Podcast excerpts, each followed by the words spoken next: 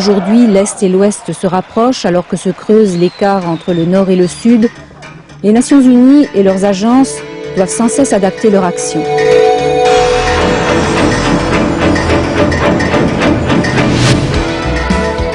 Pour l'UNESCO, il s'agit de rassembler ses compétences dans les domaines de l'éducation, de la science, de la culture et de la communication pour les mettre au service des grands défis de notre temps. La pauvreté et l'ignorance qui touchent des centaines de millions d'êtres humains, la dégradation de l'environnement, l'appauvrissement de la diversité culturelle, la suspicion, la méfiance et l'intolérance, les confrontations religieuses, ethniques ou tribales qui entraînent les peuples dans les conflits et les guerres. Les disparités deviennent de plus en plus manifestes et la nécessité d'y remédier chaque jour plus impérieuse. Quelque part, entre l'abondance et la privation, entre les pays qu'on dit développés et ceux qui cherchent à le devenir, se cache le concept du développement. Le développement commence avec la mise en valeur des ressources humaines, avec l'acquisition par tous d'une éducation de base, ou du moins des connaissances et des techniques nécessaires pour survivre.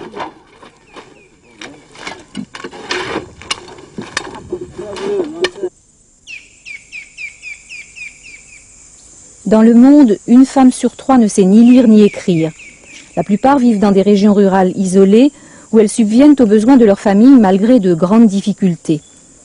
Étant donné le rôle éducatif essentiel de la mère de famille, l'accent est mis de plus en plus sur l'alphabétisation des femmes et des jeunes filles en zone rurale. L'Afrique, où l'analphabétisme touche deux femmes sur trois, est une priorité.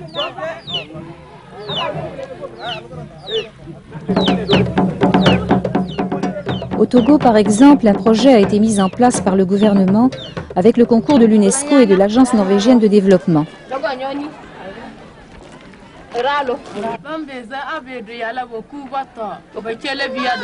Dans les 250 centres qui ont été créés, on associe l'apprentissage de la lecture et de l'écriture à des activités génératrices de revenus. Dans la région de Kara, les femmes suivent des cours pendant que sèchent le savon qu'elles ont fabriqué. Savoir compter leur a permis de quadrupler le bénéfice des ventes au marché local.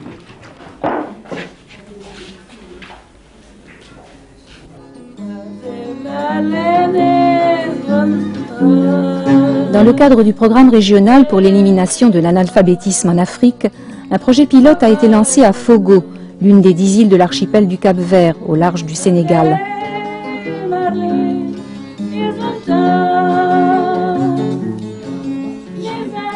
Ce projet d'alphabétisation et d'instruction civique est destiné aux 7000 femmes de l'île ne sachant ni lire ni écrire, bien que les hommes puissent également y participer. Les cours d'instruction civique portent sur le travail, la santé et l'alimentation. Plus de la moitié des participantes sont parvenues à un niveau satisfaisant de lecture et d'écriture.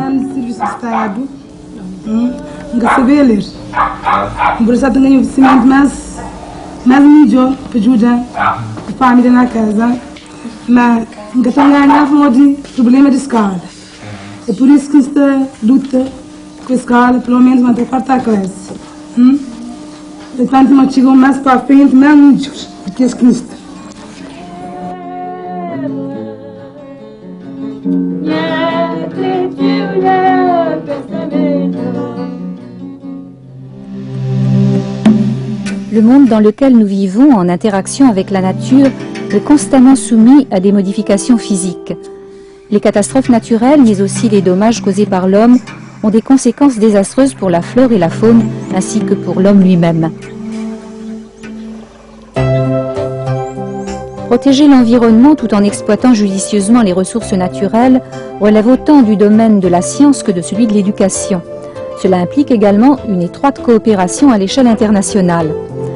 Les différents aspects de la recherche scientifique sur l'environnement sont coordonnés par plusieurs organismes internationaux sous les auspices de l'UNESCO. L'un de ces organismes est la Commission océanographique intergouvernementale qui, avec l'Organisation météorologique mondiale, est responsable d'un programme sur les rapports entre l'océan tropical et l'atmosphère du monde dans son ensemble. Même les navires marchands participent à ce programme. Ils mesurent la température de l'eau et entrent les résultats sur ordinateur. Les données sont alors envoyées par satellite vers un centre d'analyse à l'autre bout du monde. L'information traitée revient à la station météorologique locale et peut aider à prévoir par exemple l'approche d'un cyclone. Les services météorologiques et océanographiques de 18 pays prennent part à ce programme qui doit devenir un système global d'observation des océans auquel les pays industrialisés comme les pays en développement apporteront leur contribution.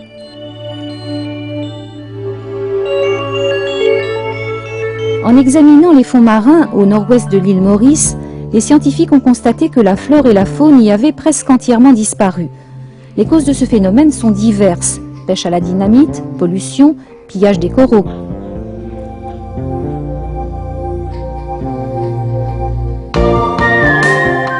Les zones côtières sont vitales pour l'économie de pays en développement comme Maurice. Aussi, le gouvernement mauricien participe à un projet régional d'études et de protection du milieu marin.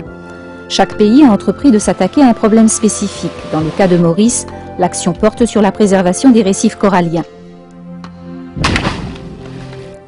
Une campagne a été lancée pour sensibiliser le public à la nécessité de protéger la mer et une loi interdit la collecte des coraux. Les côtes sud-est de l'île, moins fréquentées par les touristes et les plongeurs, n'ont subi aucune détérioration et l'univers marin conserve sa vitalité.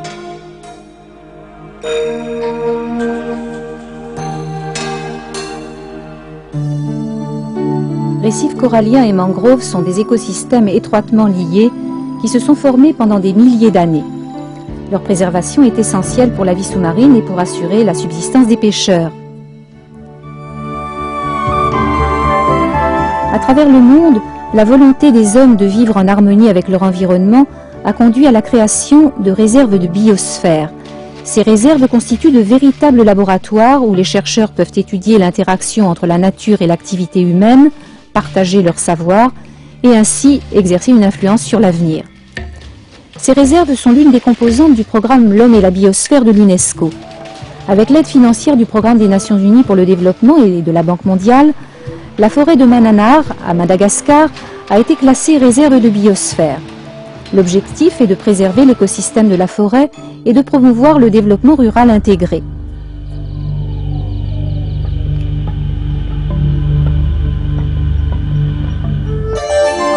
L'un des premiers bénéficiaires du projet est ce lémurien nocturne, jusqu'alors menacé d'extinction.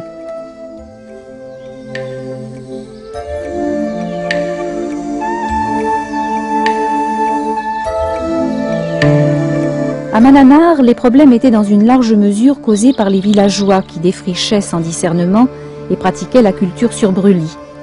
La réserve de biosphère est constituée d'un parc national où les seules activités autorisées sont la recherche scientifique et un tourisme limité et contrôlé, entouré d'une zone tampon où l'on encourage le développement rural intégré, c'est-à-dire l'exploitation forestière, l'élevage et la culture, notamment celle du riz. Après la moisson, on utilise les bœufs pour piétiner le sol et le préparer avant les prochaines semailles. On était arrivé dans ce village qui est à la limite de forêt. Et on était, on avait discuté avec les gens, il y avait très peu de gens, les sages, quelques responsables. Ensuite, euh, ça s'est arrêté là, ils étaient partis. Nous, on leur a dit, essayez de discuter entre vous. On est revenu une semaine après, il y avait foule. Ils voulaient tous savoir ce qu'il en était de la biosphère, comment la biosphère agissait. Et en fait, ils ne demandaient qu'à être en contact avec des responsables qui étaient prêts à les aider. Le projet vise à donner à ces populations les moyens de se fixer dans la zone tampon et d'y augmenter leur production agricole pour que, à terme, elles assurent elles-mêmes la protection du parc naturel, un exemple concret de mise en pratique de l'éducation pour l'environnement. Dans les régions marécageuses de l'Uruguay, qui font aussi partie du réseau mondial des réserves de biosphère, la population locale est la première à prendre conscience de la dégradation de l'environnement. Mi madre me tuvo porque cuando ella pescaba, mi madre para mantenerme y, y a todos mis hermanos.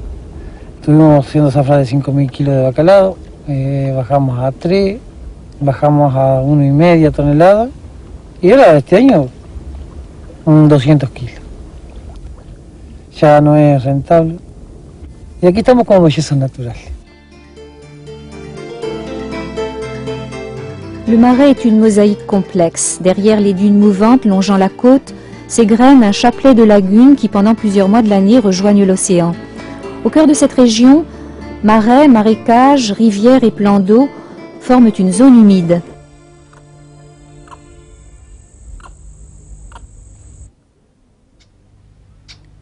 Ce n'est que récemment que l'on a commencé à comprendre l'importance des zones humides. Longtemps considérées comme des endroits insalubres, marais et marécages sont en réalité indispensables à l'équilibre écologique global et constituent l'un des écosystèmes les plus riches de la planète.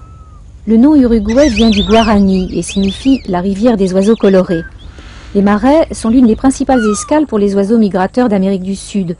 Ils sont aussi un sanctuaire pour 147 espèces d'oiseaux qui y vivent en permanence. Bien qu'appartenant à une espèce protégée, les nandous voient leur nombre décroître d'année en année. Victimes des chasseurs qui les tuent pour leurs plumes, très recherchées pour décorer les costumes de carnaval, les nandous souffrent aussi de la destruction de leur habitat naturel. La protection des régions marécageuses et l'élevage ne sont pas incompatibles et peuvent même s'avérer rentables car la végétation aquatique constitue un aliment très riche.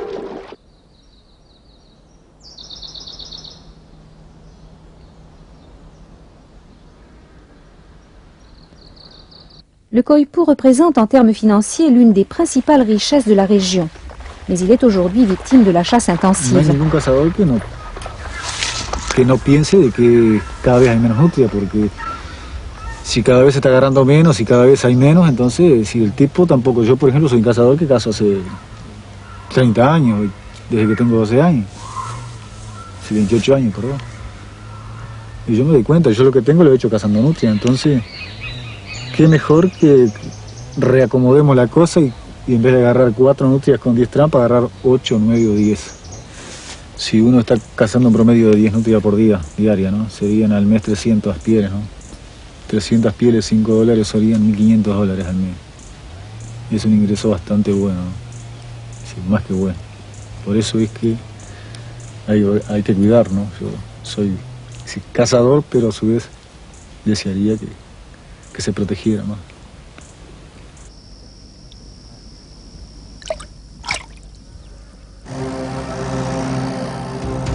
Depuis quelques années, les choses ont commencé à changer. De nouvelles routes ont ouvert aux véhicules des endroits qu'on ne pouvait atteindre autrefois qu'à cheval ou en barque. La construction de barrages, de systèmes de drainage et d'irrigation ont eu pour résultat d'assécher les marais et de perturber l'écoulement naturel des eaux. À l'origine de ces aménagements, le riz, troisième denrée d'exportation de l'Uruguay. La culture de variétés d'excellente qualité à grains longs exige de vastes superficies avec des techniques d'irrigation ultramodernes et conduit à un épuisement rapide des sols. Après trois années de récolte, les terres doivent être mises en jachère pendant 8 ou 10 ans. Les petits exploitants ne disposent pas des fonds qui leur permettraient d'acheter des engrais. Aide financière et assistance technique seraient nécessaires. Cette région était autrefois un marais. De tels bouleversements ne sont plus désormais inéluctables. Des programmes comme celui de l'UNESCO relatif à l'homme et la biosphère ont suscité un intérêt croissant pour les questions d'environnement. La coopération internationale permet également d'aider un pays à résoudre des problèmes qui lui sont spécifiques, mais qu'il partage souvent avec d'autres. L'interdépendance est un fait. La solidarité n'est plus une question de moralité, mais d'urgente nécessité.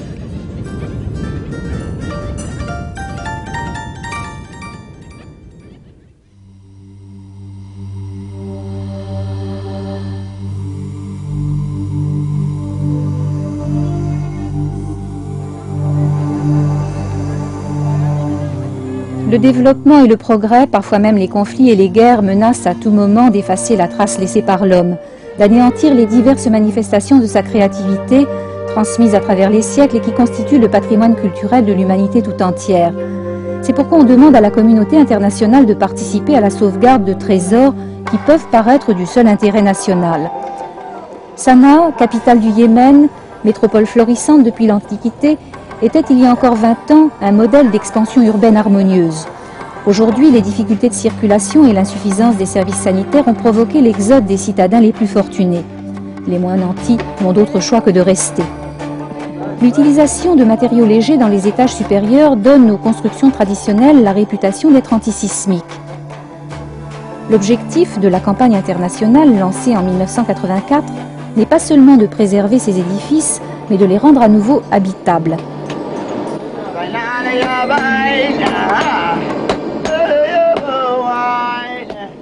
De nouvelles activités doivent remplacer l'artisanat en déclin afin que Sana demeure une cité vivante et pas seulement un lieu de tourisme.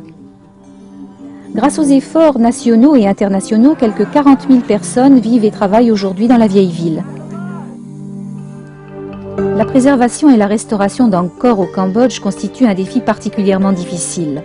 Centre de l'ancien empire khmer et capitale de ses rois, Angkor couvre un site de 200 km où se dressent une cinquantaine de temples, construits entre les 9e et 13e siècles à la gloire de deux religions, l'hindouisme et le bouddhisme. Aujourd'hui, comme hier, Angkor demeure le symbole d'un peuple et d'une nation.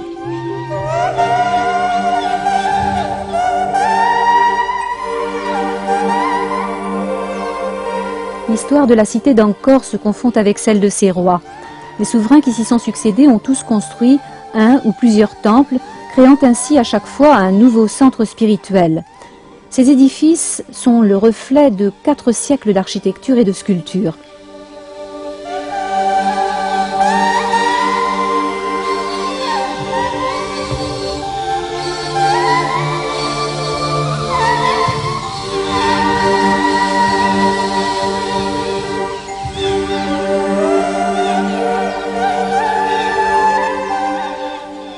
À l'exception d'Angkor Wat, le plus grand de ces temples qui demeura lieu de culte, les autres édifices furent peu à peu oubliés, après qu'au XVe siècle la ville fut mise à sac puis abandonnée.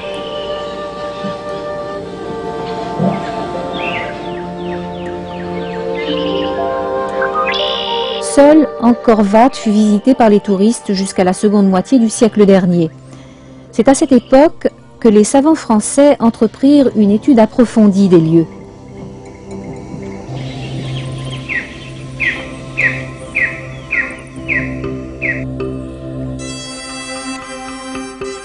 Petit à petit, l'histoire d'Angkor fut dévoilée, ainsi que sa signification politique et religieuse et son importance en tant que centre urbain.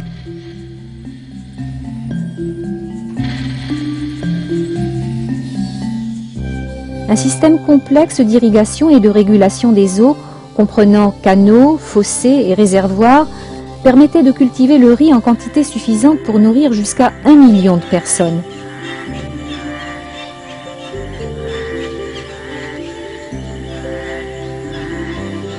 Angkor était au centre d'un réseau de monastères et de routes menant aux quatre coins de l'Empire. Construits en bois, les édifices civils n'ont pas résisté au temps. Les temples, faits de briques ou de grès, ont traversé les siècles. De nombreux travaux de restauration ont été entrepris depuis le début du siècle, mais le vandalisme et le pillage organisé n'ont pas cessé. Abandonné à la jungle pendant 20 ans de guerre et d'instabilité, encore victime de quelques balles perdues, souffrit surtout des ravages de l'eau et de la végétation. Le moment est maintenant venu d'entreprendre une action concertée pour sauver Angkor. L'UNESCO a été chargé de rassembler les bonnes volontés et de coordonner les diverses initiatives dans le cadre des structures nationales. L'inventaire d'une vaste documentation a déjà commencé.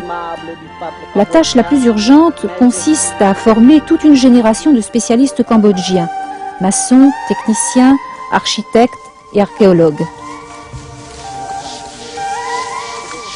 Rencontre de l'eau et de la terre, des dieux et des hommes, encore attend et espère.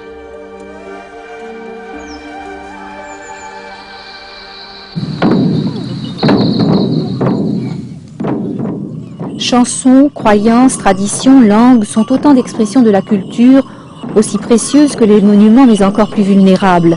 On dit que cinq langues disparaissent chaque année. Les traditions culturelles des minorités semblent spécialement menacées.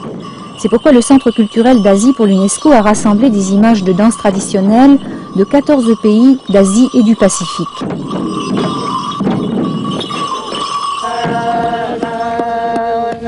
Depuis 50 000 ans, les aborigènes habitent l'Australie. Et dans les régions les plus reculées, ils vivent aujourd'hui comme hier en contact avec ce qu'ils appellent le temps du rêve, le temps de la création. Ces femmes sont les gardiennes de la terre, elles chantent les bienfaits de la pluie. La vie sous ce climat aride depuis des temps immémoriaux a profondément ancré le culte de la pluie dans leurs croyances.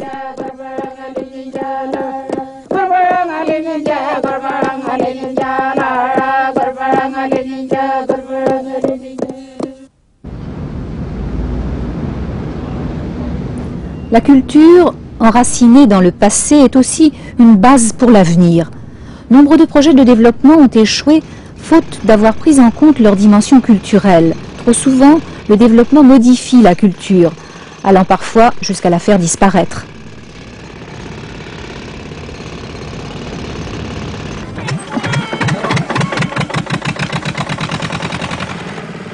Lorsque les villages de l'Inde n'étaient pas encore équipés de moulins mécanisés, les femmes se levaient à l'aube pour moudre le grain à la meule et accompagnaient leur travail de chants évoquant les tâches de la journée. Véritable trésor de poésie, ces chants reflètent la façon dont les femmes qui les ont composés voient le monde et leurs conditions dans une société patriarcale. Afin de préserver cette tradition orale tout en encourageant les femmes à s'affirmer, un projet a été lancé avec le Centre indien de recherche en sciences sociales. Les chants ont été enregistrés avec les femmes du village, dans le cadre de leur vie quotidienne et selon leur propre perception de leur tradition culturelle.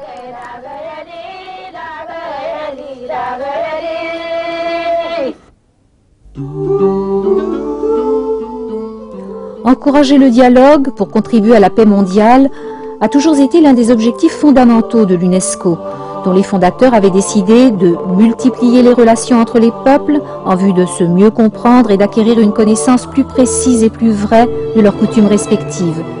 Dans ce but, ils jugeaient nécessaire d'encourager le libre-échange des idées. Aujourd'hui, ce concept a pris un sens plus large et implique notamment de donner à tous les moyens de participer au dialogue global. C'est là la principale mission du Programme international pour le développement de la communication, dont le rôle est de fournir assistance technique, équipement et formation.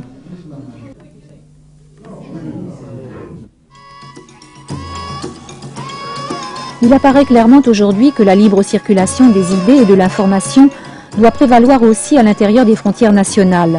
Un soutien croissant est apporté à la liberté, le pluralisme et la diversité de la presse, et à l'émergence de médias indépendants comme étape vers la démocratie et la protection des droits de l'homme. An independent press in Africa can only operate within an environment free of political interference and government meddling in private publishing houses must end if African journalists hope to survive. This was the general sentiment expressed today by participants at the UNESCO Media Seminar in Windhoek. Well, the preferred framework, I believe, is one in which the government can run its papers while leaving the private sector absolutely free also to pursue theirs. Participating in the seminar is Mia Duanyat, president of the International Federation of Journalists, an organization that consists of journalistic trade unions. We all believe that press freedom is important. Now, press freedom means also a quality press. That means good journalists, journalists who are well trained, who are also well paid, who work under good moral and material conditions, which protects them from undue pressure from governments or commercial interests, so that they are trained and paid to give balanced reporting, good analysis and comment. If you don't have that, press freedom remains an empty word. Améliorer la qualité du journalisme est l'objectif du Centre des médias d'Europe de l'Est et d'Europe centrale créé à Varsovie par l'Association des journalistes polonais avec l'UNESCO et les organisations professionnelles d'autres pays. Ce centre proposera des cours de langue ainsi qu'une formation en informatique, mais on y étudiera aussi la façon de couvrir les élections dans une société démocratique, le marketing et la publicité, les problèmes de tirage et de circulation et le journalisme d'investigation. Się wzajemnie wspierać całego regionu i muszą umieć o to walczyć, o niezależność swoją i prasy, ponieważ my wszyscy i niestety również nasze rządy dopiero uczymy się tego, że wolna prasa jest jednym z najważniejszych gwarancji istnienia demokracji. Le centre offre la possibilité de contact et d'échange entre professionnels de la presse des pays de l'Ouest et de l'Est et espère ainsi aider les journalistes à s'adapter à un monde en mouvement.